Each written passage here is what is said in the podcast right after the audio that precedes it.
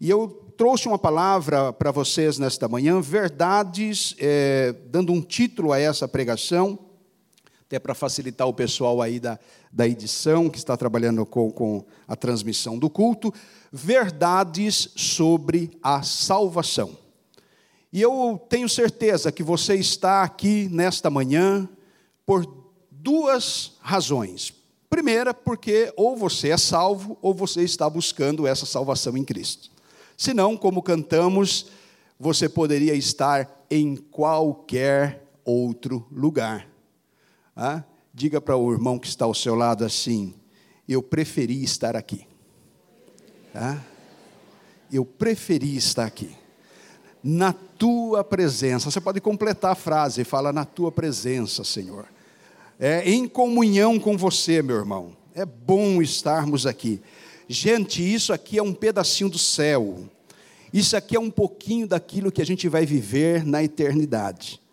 Quando nós estivermos diante da glória de Deus. Que coisa tremenda, né? Quando nós estivermos diante da glória dele e nós vamos entender a frase desse hino. Um dia na tua presença, um dia na tua glória vale mais do que qualquer outro lugar. Uma coisa tremenda quando você estiver lá naquele dia e você ver.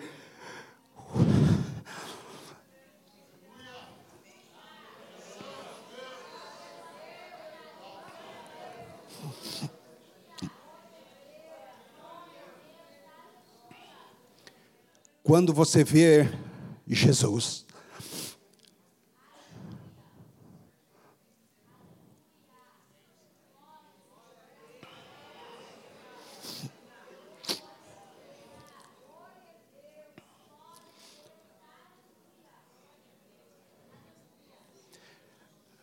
vai fazer sentido tudo, gente.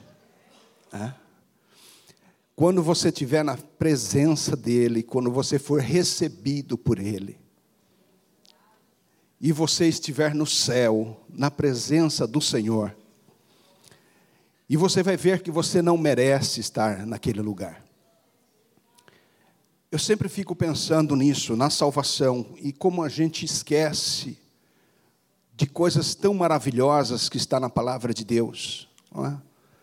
Isaías, capítulo 6, diz assim: No ano que morreu o rei Uzias, eu vi o Senhor, sentado num alto e sublime trono, e os serafins, com três pares de asa, voavam, com duas cobriam o rosto, duas cobriam o corpo, duas voavam, e dizia: Santo, Santo, Santo, Santo, Santo, Santo, é o Senhor dos exércitos, e toda a terra está cheia da sua glória.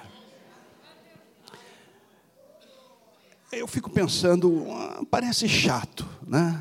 Parece que o céu é chato, um lugar de ficar falando santo, santo, glória, glória, aleluia, aleluia, bendito seja, bendito seja. Mas aí eu fui amadurecendo na fé e eu fui entendendo quem Deus é. E como Deus é autossuficiente, Ele não precisa de mim, não precisa de você. E Ele me dá o privilégio de existir, e agora, como mesmo pecador, agora estar na presença dEle. Sabe quando você sai da cidade grande e você vê o mar, e vocês são privilegiados, né? Com essas praias lindas aqui do Rio de Janeiro, como que você faz quando você vê o mar? Ou quando você sai aí, vai para um campo e não tem o céu sujo como na grande cidade, e você vê o céu estrelado, aquela coisa, aquilo que o Salmo diz, os céus manifestam a glória de Deus. Como que você faz? Uau! Ah, que coisa extraordinária! Você fica assim, extasiado. Agora pensa você. Você vai olhar para o rosto do Criador dos céus e da terra. Você vai estar diante de Jesus, glorificado, glorificado. Quando João, em visão, viu ele, caiu nos seus pés como morto.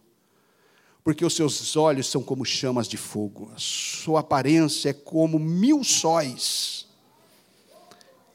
Dá um glória, pelo amor de Deus. Essa é a salvação produzida pela graça de Deus. Você não merece estar aqui. Você não merece Jesus. Você não merece essa comunhão com Deus. Se você está aqui, se você tem Jesus no seu coração, quem tem Jesus no seu coração? E quem não tem, vai sair hoje daqui com Jesus no coração a entregar a sua vida a Cristo, para viver essa comunhão, para viver essa alegria, para viver essa, essa dimensão da fé, que só pode ser encontrada em Jesus. É por isso que o apóstolo Pedro, em Atos, capítulo de número 4, verso 12, Atos, capítulo 4, verso 12, o apóstolo Pedro vai dizer assim: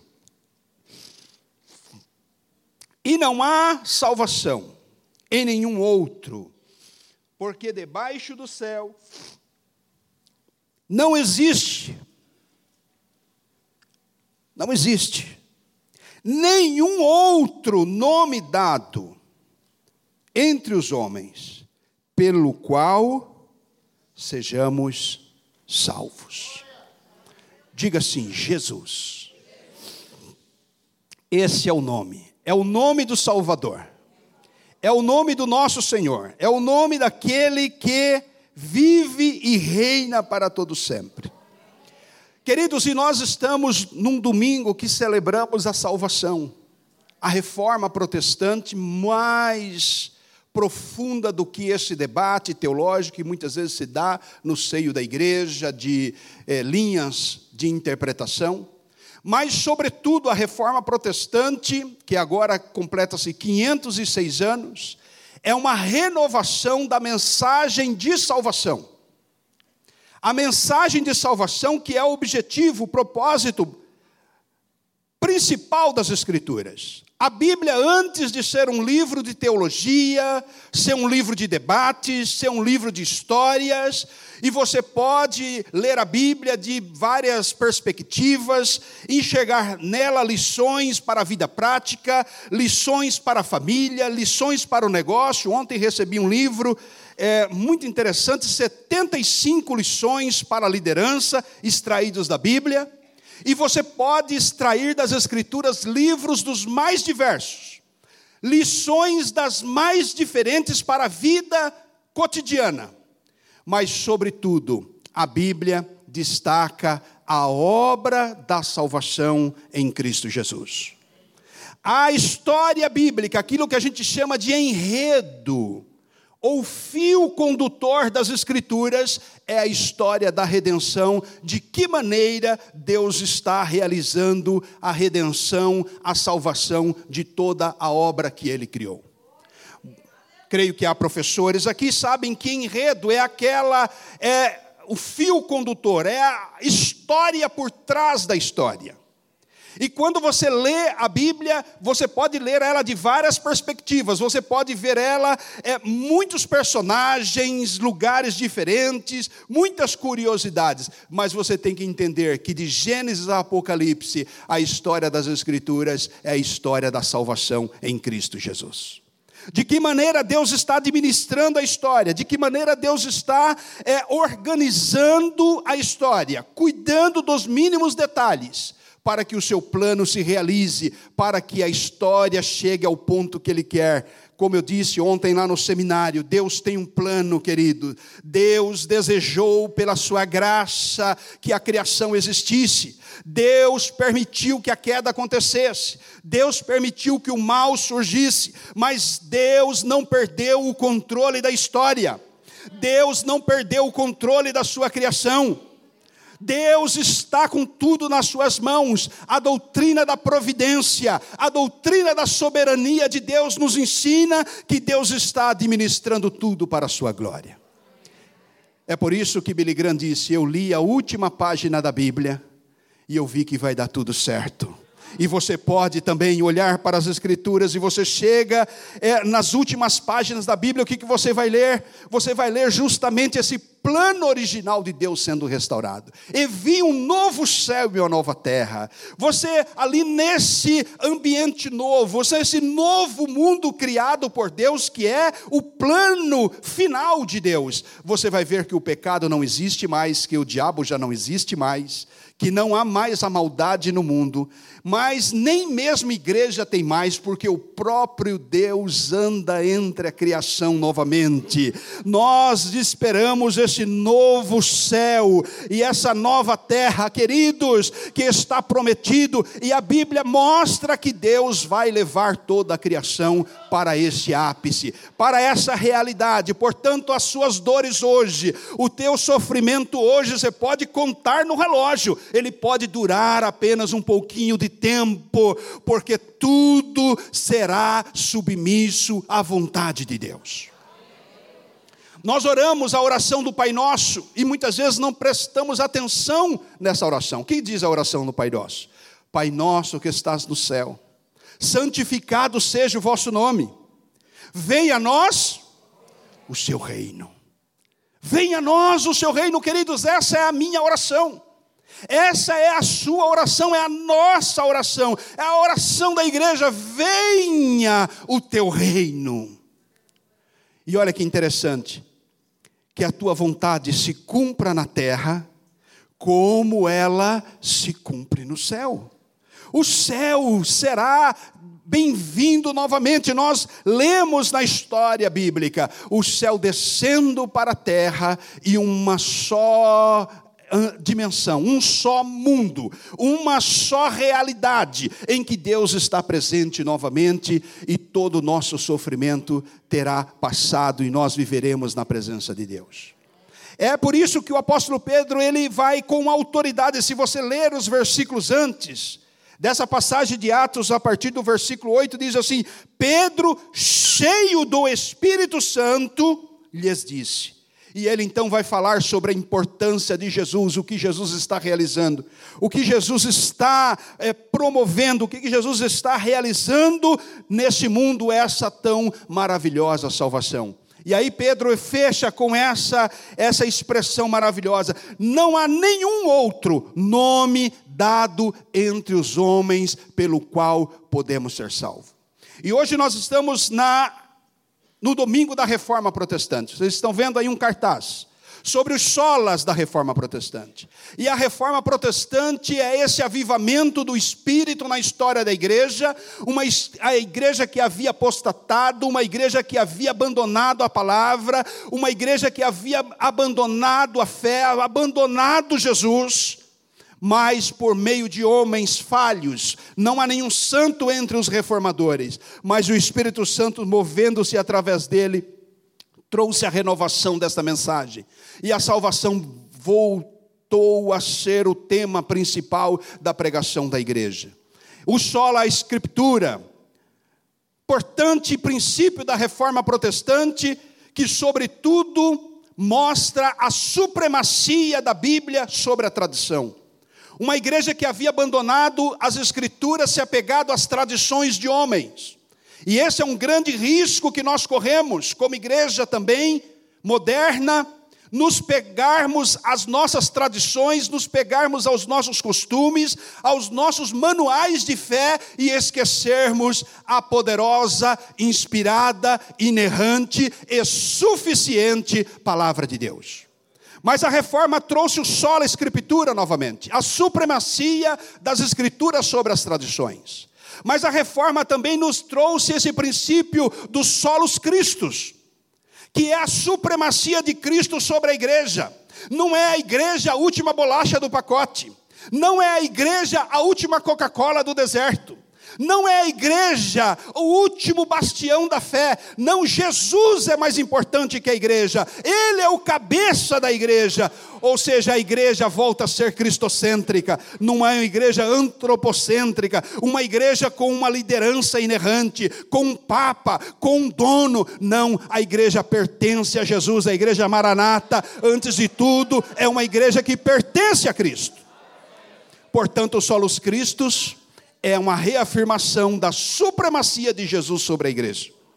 Mas ainda a reforma protestante nos trouxe o sola gratia ou somente a graça. E a graça é a supremacia sobre a lei. Enquanto igreja, nós dependemos exclusivamente da graça de Deus. Pela graça sois salvos. Pela graça. Não é pela lei.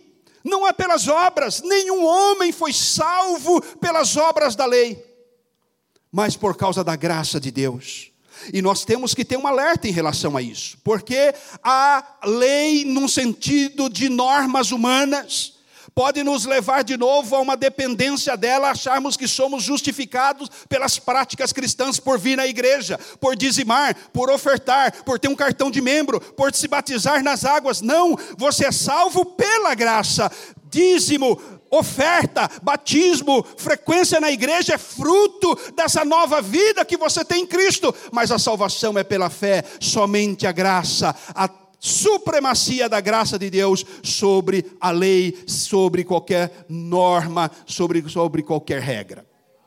Mas a reforma protestante ainda nos trouxe o sola fide, que é a supremacia da fé sobre as obras. E nós temos uma tendência muito grande a acharmos que as obras são meritórias diante de Deus. Ah, Senhor, mais uma vez porque eu cumpro a lei, mais uma vez porque eu tenho obras, ah, mais uma vez porque eu sou envolvido, porque eu faço aquilo, eu faço outro, eu deixo de fazer o mal, deixo de fazer aquilo que é ruim, portanto eu sou digno diante do Senhor. Não, querido, você não é. Você é justificado pela fé. Romanos 5 e 1. Justificados pela fé fé, a supremacia da fé sobre as obras. Veja que importante foi a reforma nos trazendo de volta esses conceitos. Sola Escritura, a supremacia da Bíblia sobre a tradição. Solos Cristos, a supremacia de Cristo sobre a igreja. Sola Gratia, a supremacia da graça sobre a lei. Sola Fide, a supremacia da fé sobre as obras. E a reforma fecha então com aquilo que nós estamos cantando: sole deu glória, a Deus toda glória. Ou a supremacia de Deus sobre toda a criação, sobre os anjos, sobre os serafins, sobre os querubins, sobre todos os seres espirituais, sobre principados, sobre potestades, sobre os seres humanos, sobre a terra, sobre o cosmos, sobre tudo a Ele toda glória, porque Ele é o Criador de todas as coisas. Portanto, nós temos essa herança, a herança da reforma. Somos uma igreja reformada. Somos uma igreja protestante, somos uma igreja que as escrituras têm lugar no culto. Se esse culto, de alguma forma, você esperava massagem no ego, se você esperava ser embalado como um bebê, isso aqui não é o seu lugar, não é nem um lugar para você se sentir confortável, é um lugar para você se sentir confrontado pela palavra, para você obedecer à palavra, para você se entregar a Cristo como seu único e suficiente Salvador. Uma igreja reformada é uma igreja que valoriza a mensagem central das Escrituras, porque Deus amou o mundo de tal maneira que deu o seu Filho unigênito para que todo aquele que nele crer não pereça, mas tenha a vida eterna. Pedro sai com esta pregação, é curioso. A primeira pregação evangélica da igreja primitiva foi: em nenhum nome salvação senão em Jesus. E nós precisamos trazer de volta isso ao púlpito. Nós precisamos pregar como igreja evangélica, precisamos voltar a pregar o evangelho. É muito tentador aqui nós sermos qualquer outra coisa senão pregadores do evangelho. Muitas vezes, como pastor de igreja local, a gente vê o que está acontecendo na redondeza. A gente vê o que os colegas estão fazendo nas igrejas de bairro vizinhas. E você fica tentado a vir aqui ser um coach do auditório, ser um motivador de emoções mas como pastores, como crentes, como igreja reformada, nós precisamos voltar às Escrituras e às Escrituras somente e pensarmos nesta tão grande salvação que foi adquirida por Cristo Jesus. E eu quero destacar alguns pontos importantes sobre a salvação. A salvação, essa salvação tão preciosa, como diz o autor aos Hebreus, capítulo 2, verso 3. Como escaparemos nós, se não atentarmos para uma tão grande salvação? Como escaparemos nós? Essa salvação é grande, essa salvação é extraordinária. Primeiro lugar, queridos, porque ela é fruto do caráter amoroso de Deus. Essa é uma mensagem extraordinária. 1 João, capítulo de número 4, verso de número 19, diz: Nós o amamos. Quem ama Deus, faça assim.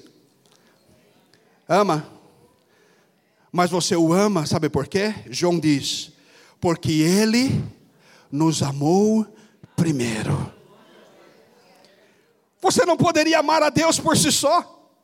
Você não poderia desejar a Deus, você não pode desejar a Deus. O homem perdido, o homem caído não deseja, não quer, não se interessa pelas coisas de Deus, a não ser que seja assistido pela graça de Deus a não ser que Deus se mova em amor, como diz Efésios capítulo 2, verso 4 e 5, mas Deus que é riquíssimo em misericórdia, pelo seu muito amor com que nos amou, estando nós ainda mortos nas nossas ofensas, Ele nos vivificou juntamente com Cristo, pela graça sois salvos.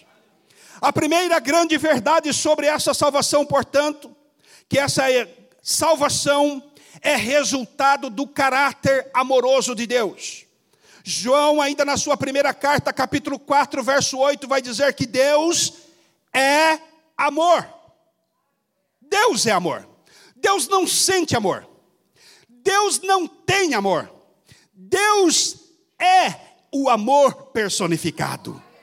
Ele é o amor. Ele nos amou primeiro, querido, e esse é um amor verdadeiro. Esse é um amor que moveu ele. João 3,16, o famoso textuário da Bíblia diz: Porque Deus amou de tal maneira, de tal maneira, que deu o seu Filho unigênito, para que todo aquele que nele crer não pereça, mas tenha a vida eterna.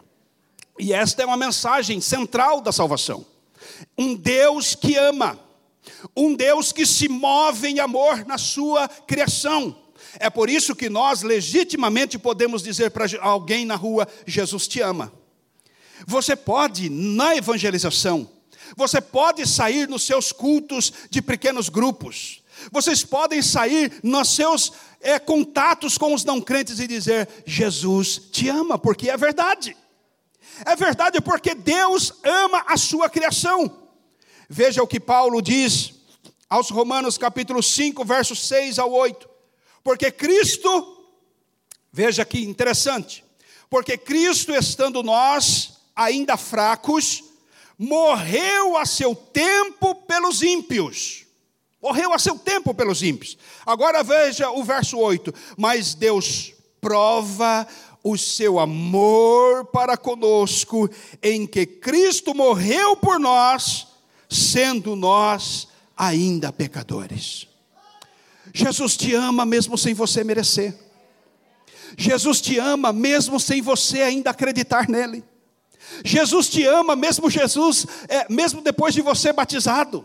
Você crente, você membro da Maranata, o amor de Deus é uma condição inviolável do caráter de Deus. E essa é uma mensagem de muita esperança, queridos, porque nós hoje vivemos um mundo carente de amor, carente de afeto. Todo amor mundano é um amor interesseiro, um amor condicionado a alguma coisa.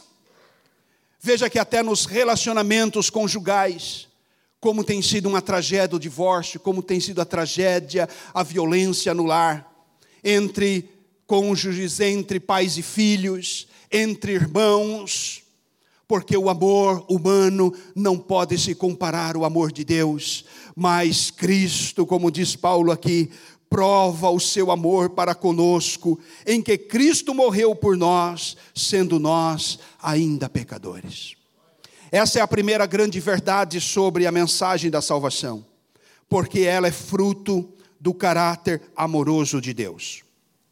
A segunda grande mensagem sobre a salvação Essa salvação que Pedro, aqui na pregação do dia de Pentecostes, disse: não há salvação em nenhum outro nome fora de Jesus. Segunda verdade sobre essa salvação é que ela é uma oferta gratuita de Deus. Você não pode comprar essa salvação. Você não pode negociar essa salvação. Você não pode oferecer nada em troca da sua salvação. E essa é uma ofensa ao raciocínio humano. Porque, de modo geral, o orgulho humano não quer nada de graça. Você pode perceber uma coisa, quando você dá um presente para alguém, a pessoa fala: não precisa, o que é isso? O que eu posso fazer por você? De modo geral, a gente se incomoda que algo seja de graça. E de modo geral, você se envaidece quando você conseguiu comprar, quando você compra aquele carro novo importado, quando você compra aquela casa na praia e você se sente bem porque você diz assim: eu tenho a capacidade de adquirir um bem, de adquirir aquela propriedade. Mas a salvação você não pode comprar.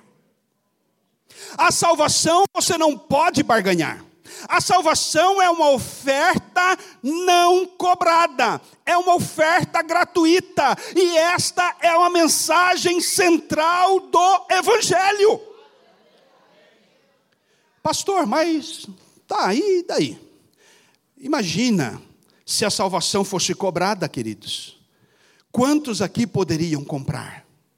Quantos aqui poderiam adquirir? Mas Deus que não faz acepção de pessoas, Ele chama todos à salvação.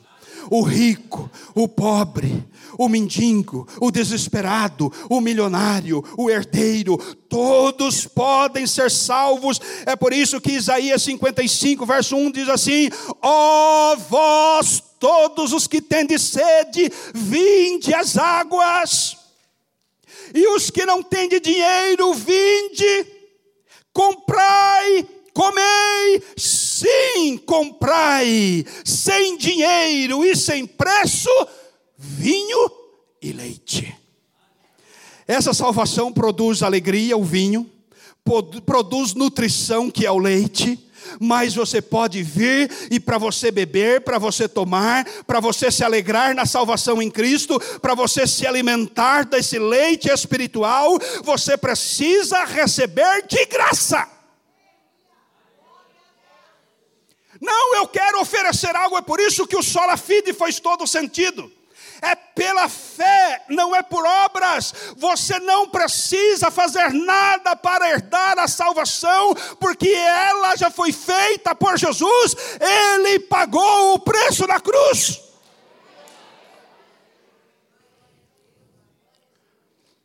Efésios capítulo 2 e verso 8. Gente, isso aqui é coisa básica do departamento infantil poderia estar sentado aqui, eles estariam entendendo, mas nós esquecemos esses princípios do Evangelho.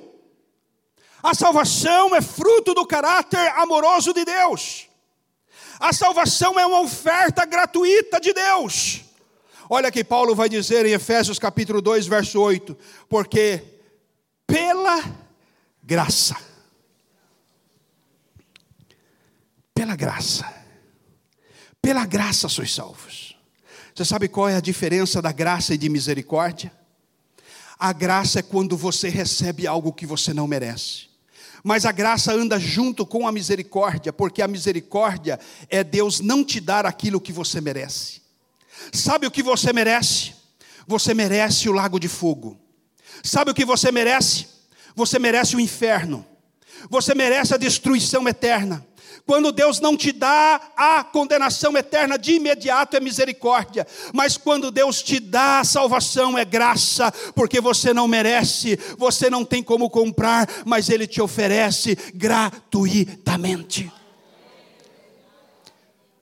Dá a impressão que nós queremos comprar dá a impressão que nos incomoda essa salvação gratuita. Ah, mas eu ficaria mais feliz se eu pudesse pagar alguma coisa. Você não pode ser salvo se você quiser pagar algo, porque ela é oferecida gratuita.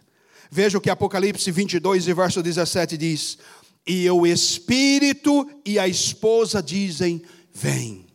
E quem ouve, diga: Vem. E quem tem sede, venha. E quem quiser, tome de graça da água da vida. Aqui está aberta, por exemplo, a graça de Deus. Se alguém quiser beber dessa fonte de vida eterna, se alguém aqui nesta manhã quiser beber dessa água que jorra para a vida eterna, Jesus disse à mulher samaritana: Olha, aqui quem tem esse poço, vocês estão privilegiados por terem o poço de Jacó. Mas você vai voltar aqui amanhã, vai voltar aqui depois de amanhã, você vai voltar daqui um ano, você vai voltar até morrer, tirar água desse poço. Mas se você beber da água que eu te der, nunca mais você terá sede. Nunca mais. É por isso que você está salvo aqui nesta manhã. É por isso que você está alegre aqui nesta manhã. Porque essa fonte é inesgotável. Essa fonte jorra do seu interior. Essa fonte salta para a eternidade. Ela é gratuita. Agora, terceira verdade sobre essa salvação, que só pode ser encontrada em Cristo Jesus. A salvação é de graça, mas ela custou caro. A salvação custou a vida do Filho de Deus. A salvação é de graça, mas ela não foi barata. E isso importa pela justiça de Deus. O autor aos Hebreus diz: quem assim leva Cristo ao vitupério não pode ser salvo. Porque Cristo, uma vez se entregando na cruz, ao rejeitar a oferta de Deus, automaticamente você está condenado. Diz as Escrituras: quem crer e for batizado será salvo. Ide por todo mundo, pregai esse evangelho de graça, do amor de Deus. É de graça, é do amor. Mas quem crer e receber de graça será salvo. Mas quem não crer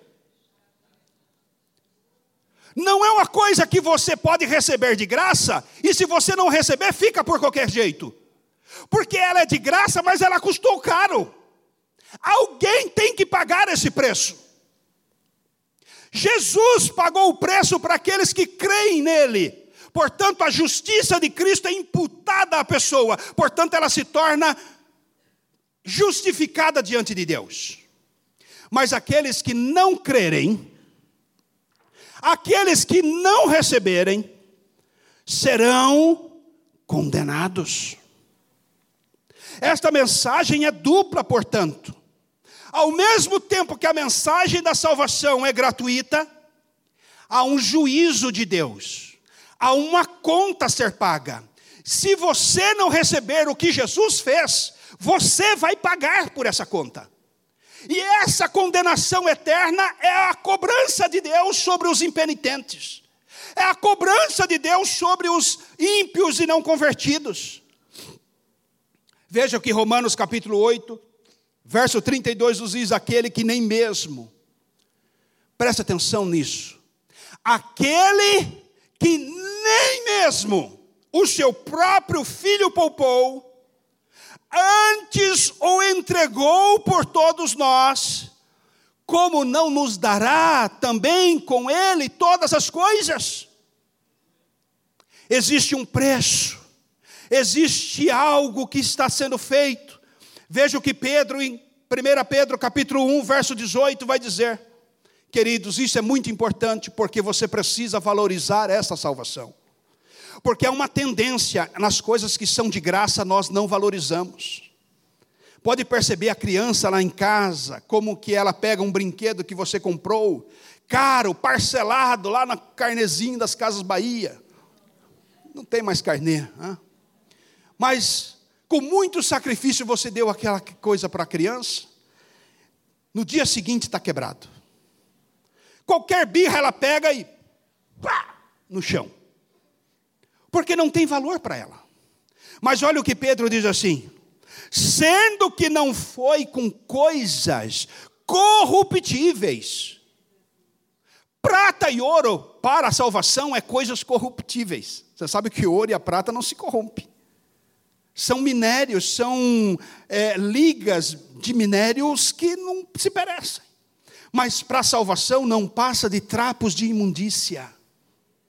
Olha o que Pedro diz: como ouro e prata, que fostes resgatados da vossa vã maneira de viver, que por tradição recebeste dos vossos pais, mas com o precioso sangue de Jesus Cristo. O próprio Deus, na pessoa do Filho, encarna, porque ninguém poderia pagar o preço. Você não poderia, por isso que é de graça, porque também não tem como pagar. A justiça de Deus é elevada demais para que alguém que não seja Deus também possa pagar. É por isso que a segunda pessoa da divindade, o Filho, João vai dizer que o Verbo se encarnou e veio viver entre nós. E sabe Isaías, que é o profeta messiânico do Antigo Testamento, no capítulo 53, que é uma, uma profecia da via dolorosa. Ele vai dizer assim: Ele foi ferido por causa das nossas transgressões, moído por causa das nossas iniquidades. O castigo que nos traz a paz estava sobre ele, e pelas suas pisaduras fomos sarados ele levou sobre si todas as nossas iniquidades. Lembra-se que ele na cruz, ele clamou: Eloi, Eloi, lama sabactani.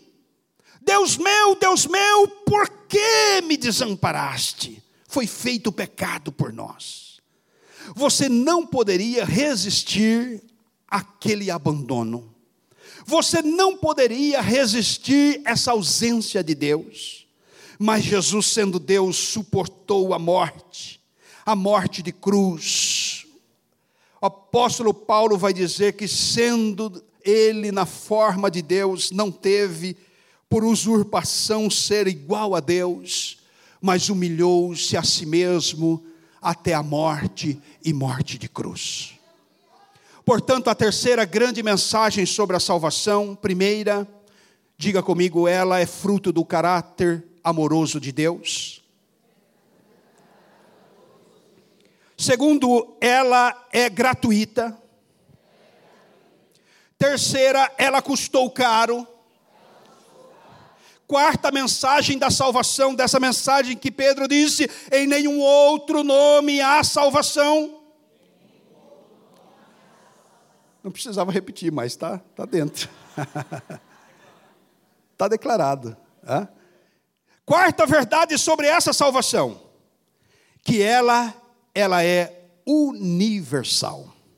Ela é para todos. Agora é hora de você dar mais glória. Porque é para você bonitinho, mas é para você feinho. É para você branquinho, é para você pretinho. É para você baixinho, grandinho, rico, pobre, mulher, homem, magrinho, gordo, brasileiro, israelense, palestino, africano, americano, sueco. É para todos.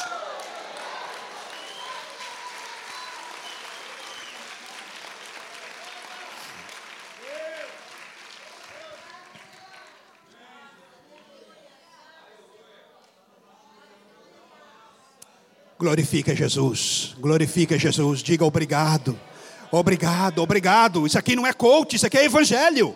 Isso aqui não é mensagem de motivação, isso aqui é o evangelho para você acreditar na palavra de Deus.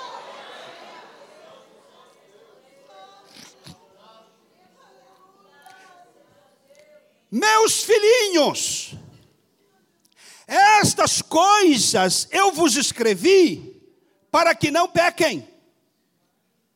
Mas se pecar, se pecar, o pecado, eu disse ontem lá no seminário, o pecado na vida de um crente nascido de novo é circunstancial. Porque o Evangelho nos livra do poder do pecado, ele não terá mais poder sobre vós. Vocês não são mais escravos do pecado, porque quem comete pecado continuadamente é escravo do pecado, mas ele vos libertou. Vocês não são mais escravos do pecado. Por isso que João está dizendo: filhos, crentes, maranatenses. Olha aí. Vai pegar, hein? Vocês têm esse evangelho para não pecar. Gente, a vida de santidade está implicada no mensagem do evangelho. Deus falou para Abraão: anda na minha presença e ser perfeito. Sem a santificação, ninguém verá o Senhor. Mas ele diz: Mas se alguém pecar, temos um advogado com o Pai. Dá um glória de novo. Tem alguém do lado do Pai, o Pai que é justiça, tem o filho do lado a irmã Beatriz, ela crê em mim, Pai. Pai, perdoa. O irmão João, ele crê em mim. Perdoa também.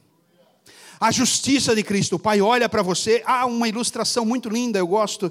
Me veio à mente aqui agora. Não sei alguém aqui se trabalhou já na mata como machadeiro. Lenhador. Há uma única forma de se escapar quando se está na floresta de um grande incêndio.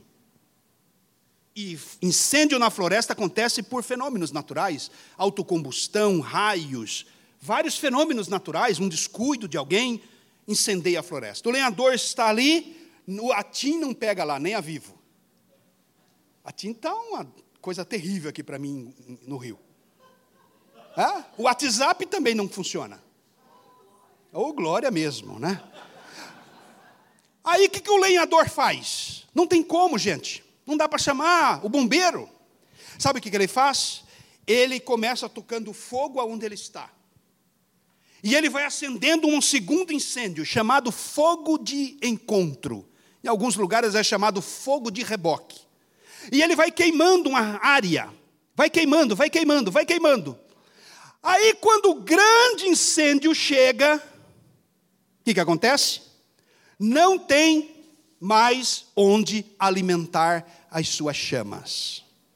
E ele pode ser salvo no centro daquele lugar incendiado por ele mesmo.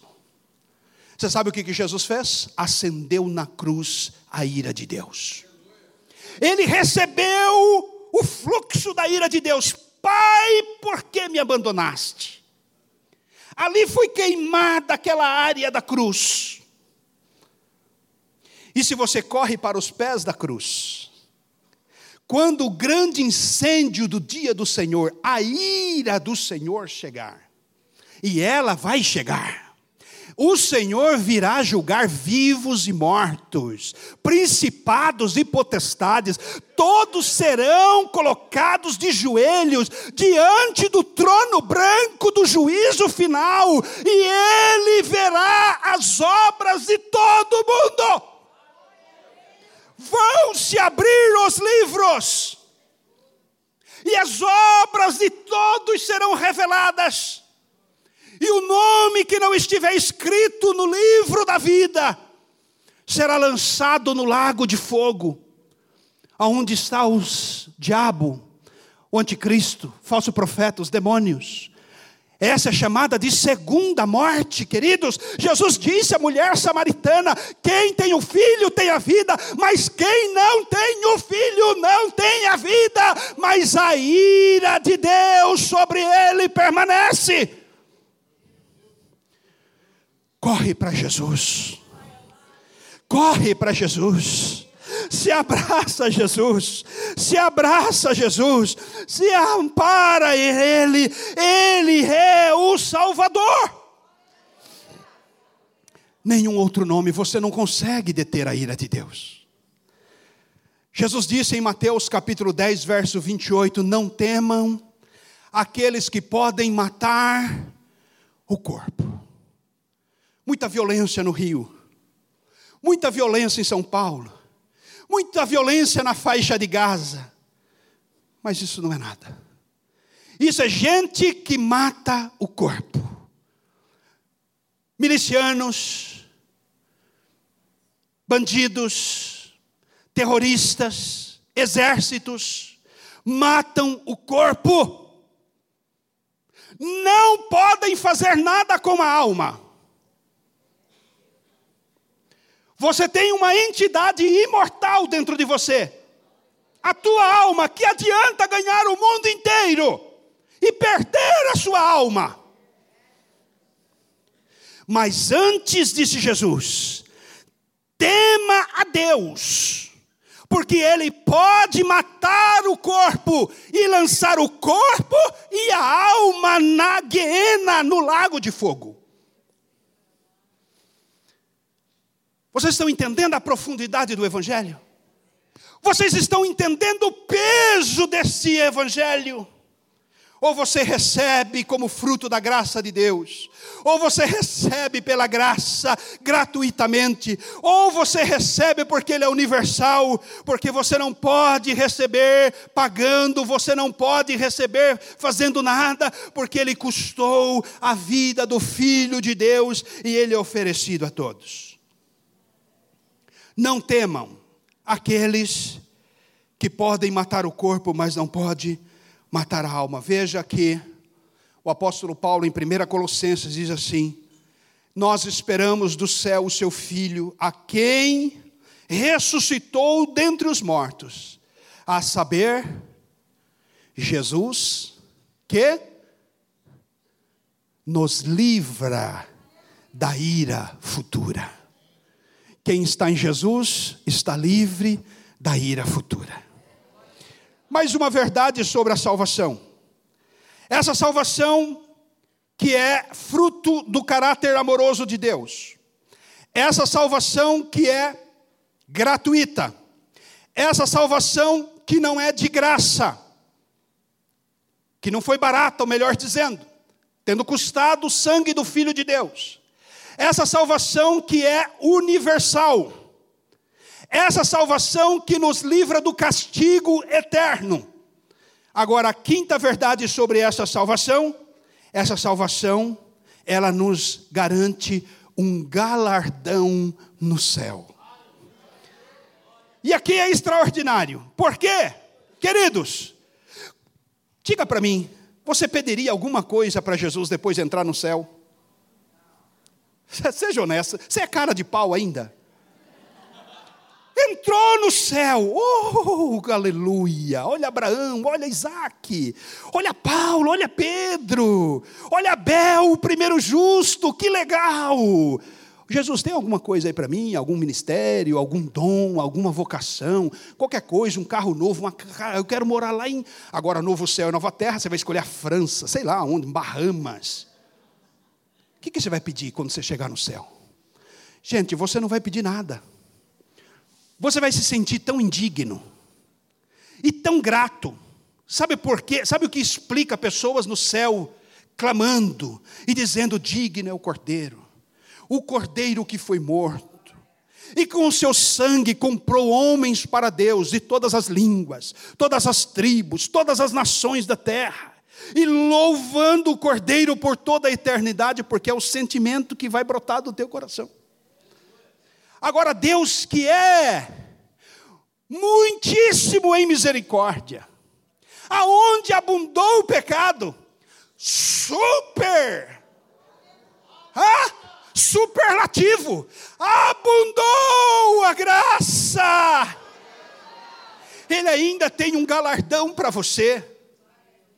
Você ainda vai passar pelo Bema, pelo tribunal de Cristo e você vai ser galardoado, você vai receber a coroa da vida, você vai receber galardões, você vai receber benesses, você vai receber coisas no céu, e você fala: Para, Jesus, ele falou: tem mais bênção, tem mais coisa para você, porque eu te amo, porque eu sou rico, eu faço, eu posso, eu sou o Senhor dos céus e da terra.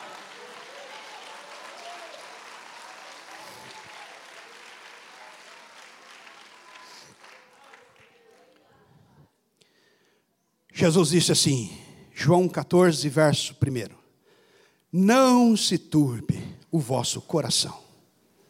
Calma. Fala para o seu irmão aí, calma. Calma. Vai devagar. Não se turbe. Não se perturbe o seu coração. ansioso pelas coisas de amanhã, desesperado, preocupado, com medo, ansioso, ansiedade é uma doença desse século. A gente acorda já com palpitação, agoniado, parece que as coisas vão dar tudo errado. Calma! Não se turbe o seu coração, credes em Deus, crede também em mim. Na casa do Pai há muitas moradas. Ah? Tem morada para você, tem morada para você, tem morada para você, tem morada para você, para você, para você, para você, para você, para você, para você, tem morada, tem casa para você. Não tem sem casa, nem sem teto no céu, nem morador de rua. Na casa do meu pai há muitas moradas. Ah, meus irmãos. Aleluia.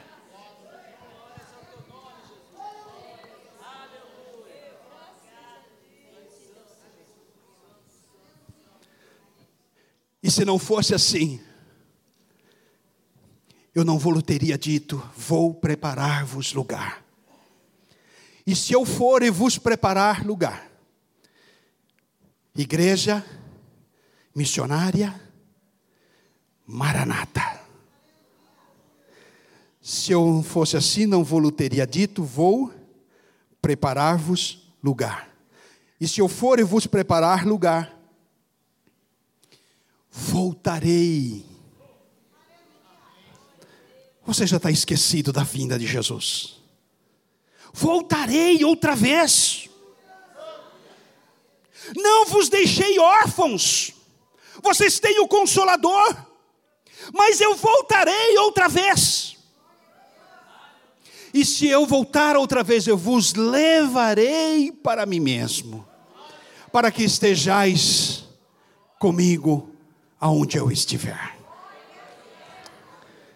Você vai para o céu, querido. Essa é igreja missionária Maranata. Diga Maranata. Ora vem, Senhor Jesus.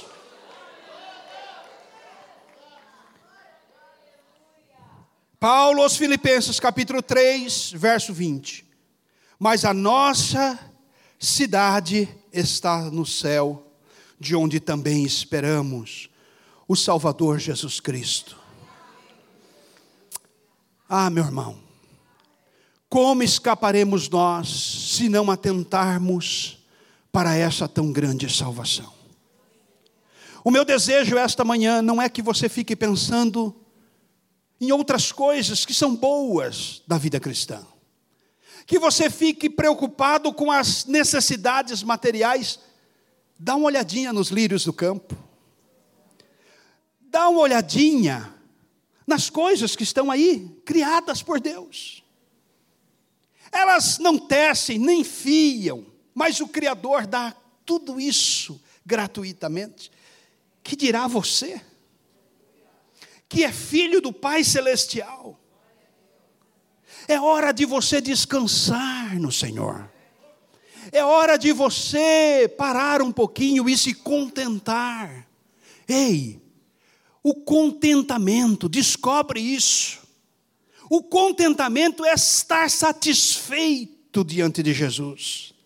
Ele é o bom pastor, ele é aquele que supre as suas necessidades. Ele é aquele que te alimenta, Ele é aquele que te dá ânimo, Ele é aquele que renova a sua esperança, a sua expectativa. Pastor, mas o senhor não sabe a minha luta. Eu sei, Jesus sabe, mas Ele te sustenta.